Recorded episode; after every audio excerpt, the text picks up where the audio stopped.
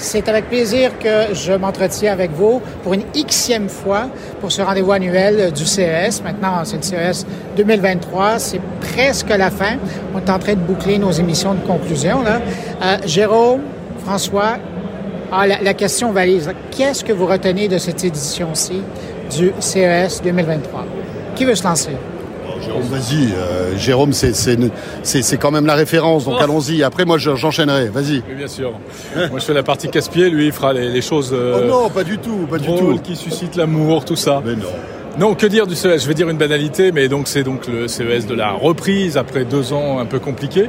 Euh, et on sent bien que effectivement, on est reparti sur euh, la grosse artillerie en termes de fréquentation, le nombre d'exposants, le nombre de visiteurs, le nombre d'innovations présentées. Euh, c'est vraiment le gigantesque CES qui reprend ses droits. Mais, mais, il y a un mais. J'ai l'impression qu'il y a euh, des petits ajustements malgré tout. Il y a toujours un petit peu ce côté, euh, j'allais dire foire de Paris, c'est un peu la référence en France quand on dit foire de Paris, c'est-à-dire le déballage de tout et n'importe quoi. Et euh, ça, c'est moins présent qu'avant. Il y en a encore un petit peu, mais beaucoup moins présent qu'avant, me semble-t-il, notamment dans les allées de ce qui nous touche, nous, donc la French Tech, où euh, on sait un peu, il y en a moins déjà de start-up françaises, et on, revient des choses peut-être plus intéressantes, plus essentielles. Non, mais Jérôme a tout à fait raison, comme d'habitude. Voilà. Mais euh, déjà, quel plaisir d'être là. Vraiment. Ça nous fait tellement plaisir de revenir. Alors on était là l'année dernière avec Jérôme dans des, dans des circonstances qui étaient compliquées. Euh, il y avait euh, la vague Omicron, etc. Mais on avait réussi à faire des émissions. Mais là, ça fait vraiment plaisir de se retrouver, de voir du monde, ne plus avoir cette épée Damoclès sanitaire, enfin, je pense, hein, mais, mais, mais bon. Voilà. On verra au retour. On verra au retour, en effet, mais voilà, ça c'est déjà positif. Deuxièmement, comme le disait Jérôme, j'ai l'impression que, ce Covid a, a rendu un peu plus euh, sérieux le CES. Euh, C'était déjà le califat, on avait remarqué, hein, à Berlin, il y avait beaucoup plus d'innovations euh, liées à, l'énergie, etc. Et puis après, bon, après, il y a beaucoup d'innovations. Tu nous demandais ce qui m'a, moi, ce qui m'a marqué, euh, c'est par exemple, un exemple, Sony qui lance une voiture.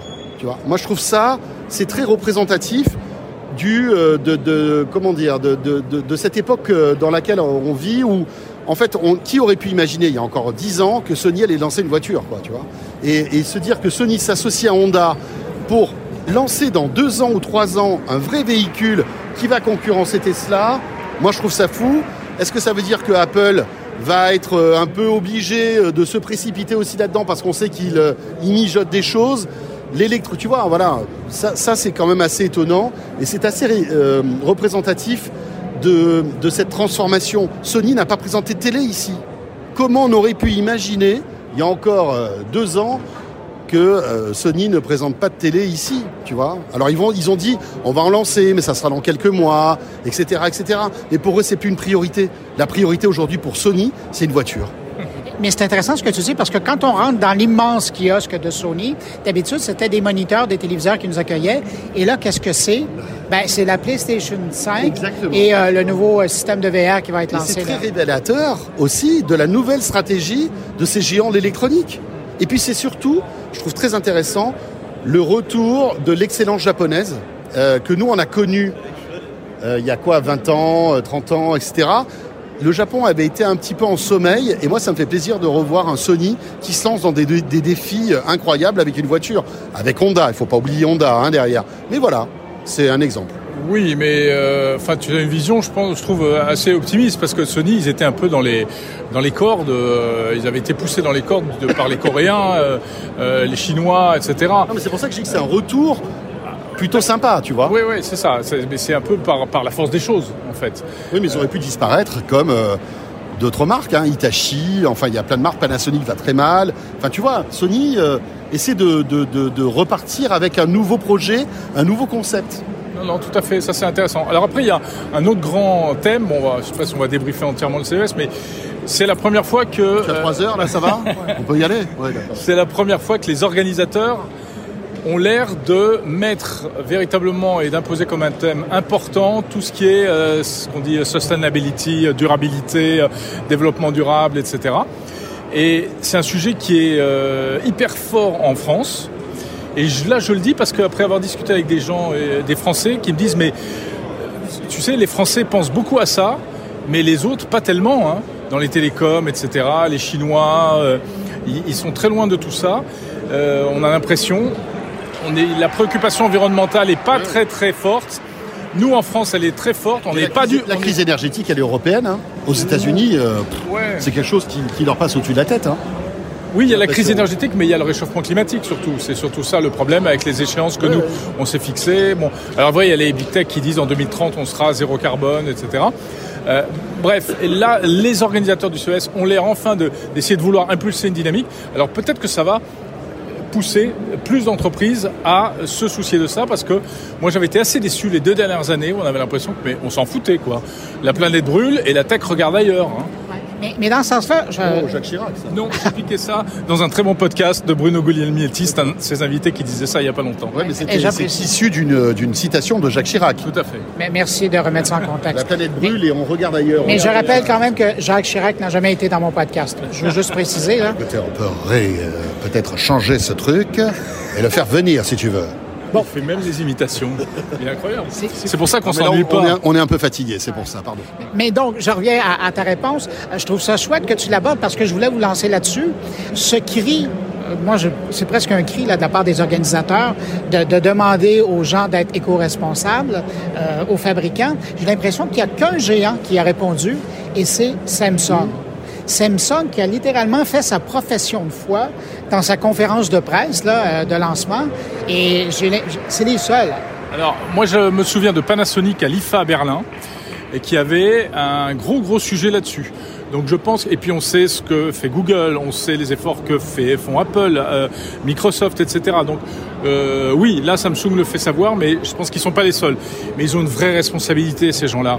Ils ont le pouvoir de faire des choses, ils ont la puissance financière, ils peuvent pivoter s'il le faut, ils peuvent perdre de l'argent, mais qu'ils euh, réduisent leurs émissions carbone. Faut pas oublier le business hein, quand même. Hein. Ça me fait rigoler. voilà, Apple bien évidemment qui fait attention mais est-ce que c'est toujours pertinent? Alors on s'éloigne un peu du débat, mais de sortir un iPhone qui ressemble à celui euh, de l'année d'avant tous les ans, c'est la, question aussi, tu vois. Donc, et je pense que ça doit être un étau et, une équation intellectuelle impossible à résoudre pour ces gens-là.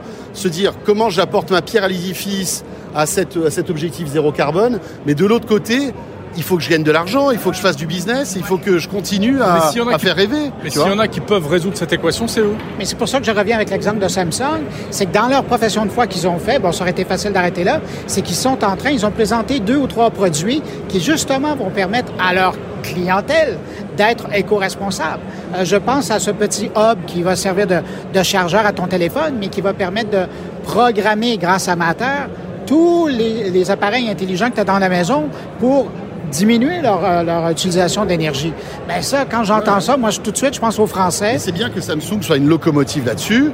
Euh, parce que les autres vont être obligés de, de, de, de, le faire aussi, si tu veux. Parce que Samsung est le leader hein, dans ce domaine. C'est ça. Mais c'est la différence entre une entreprise faire sa profession de foi et, et d'offrir des, des, produits qui permettent aux, clients, eux, après, de faire des choix en l'achetant, mais après d'être concrètement eux-mêmes des responsables. mais d'un côté, tu vois, alors j'aime bien Samsung et Jérôme aussi, mais et d'un côté, ils font des télés qui sont tout le temps allumées pour avoir des tableaux dessus.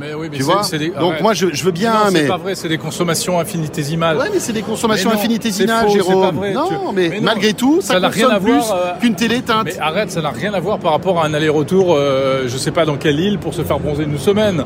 Non, mais ça n'a rien à voir. Non, je suis pas d'accord. Je suis pas d'accord. non, mais d'un côté, d'un côté, oui, mais c'est c'est rien, mais c'est si tout le monde. C'est une ampoule dans un garage. Enfin, c'est que ouais, mais une ampoule dans un garage quand on a des millions, ça commence à faire? Je suis désolé.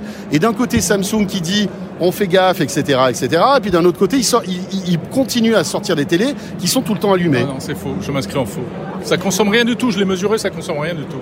Alors, je, poursuis. On change de sujet.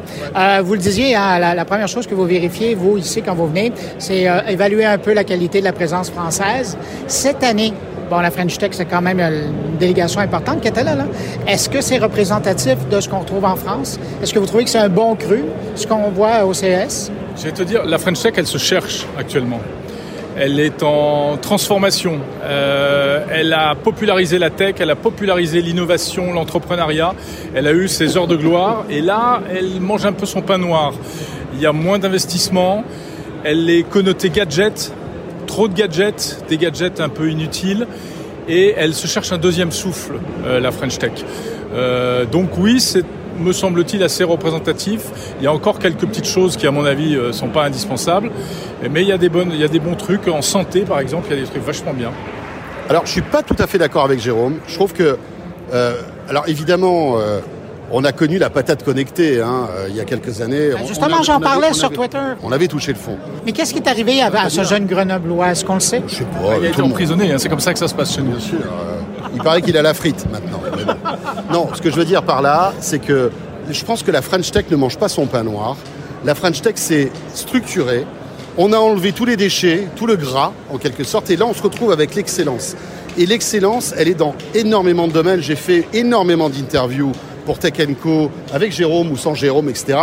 Et euh, on, est, euh, franchement, moi, je suis bluffé encore une fois par l'écosystème tech français, l'excellence dans ces domaines. On a les meilleurs ingénieurs, ah on, a des trucs, on a des trucs incroyables. Et que ce soit, alors déjà dans la santé, on est sans doute numéro un, franchement euh, WeSings, Barracoda, c'est des boîtes qui sont sublimissimes et qui sont, quand elles vont exploser ces boîtes-là, ça va être énorme. Et on n'est pas l'abri qu'un Apple ou un Samsung les rachète. Hein. ça, c'est obligé, ça sera terrible, mais voilà. Pour l'instant, elles sont encore françaises. Et dans plein de domaines, on a des boîtes dans la cybersécurité, dans la robotique, on a des trucs super. Et franchement, euh, non, je trouve que il y a encore et toujours vraiment de belles innovations.